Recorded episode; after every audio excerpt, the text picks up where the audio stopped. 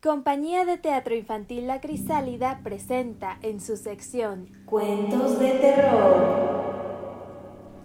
Alta Cocina de Amparo Dávila. Comenzamos. Cuando oigo la lluvia golpear en las ventanas, vuelvo a escuchar sus gritos. Aquellos gritos que se me pegaban a la piel como si fueran ventosas. Subían de tono a medida que la olla se calentaba y el agua empezaba a hervir. También veo sus ojos, unas pequeñas cuentas negras que se le salían de las órbitas cuando se estaban cociendo. Nacían en tiempo de lluvia, en las huertas, escondidos entre las hojas, adheridos a los tallos o entre la hierba húmeda.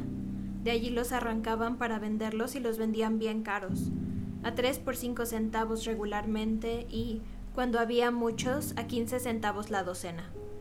En mi casa se compraban dos pesos cada semana, por ser el platillo obligado de los domingos y con más frecuencia si había invitados para comer. Con este guiso mi familia agasajaba a las visitas distinguidas o a las muy apreciadas. No se pueden comer mejor preparados en ningún otro sitio, solía decir mi madre, llena de orgullo cuando elogiaban el platillo.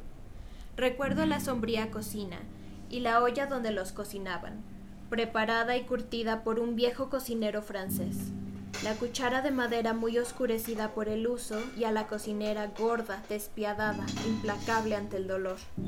Aquellos gritos desgarradores no la conmovían. Seguía atizando el fogón, soplando las brasas como si nada pasara.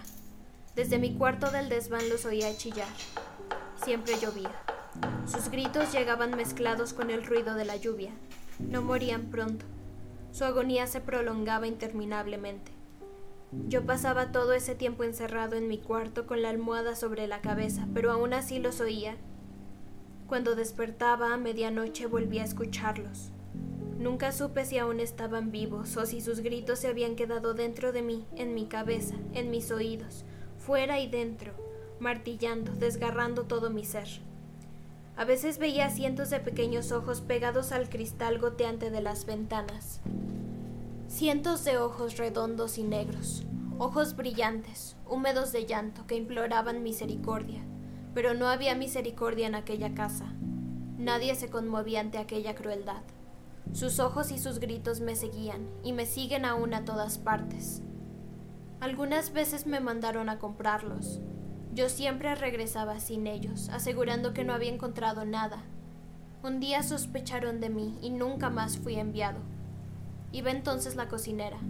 Ella volvía con la cubeta llena. Yo la miraba con el desprecio con que se puede mirar al más cruel verdugo. Ella fruncía la chata nariz y soplaba desdeñosa.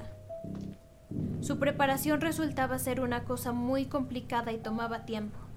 Primero los colocaba en un cajón con pasto y les daba una hierba rara que ellos comían, al parecer con mucho agrado, y que les servía de purgante. Allí pasaban un día, al siguiente los bañaban cuidadosamente para no lastimarlos.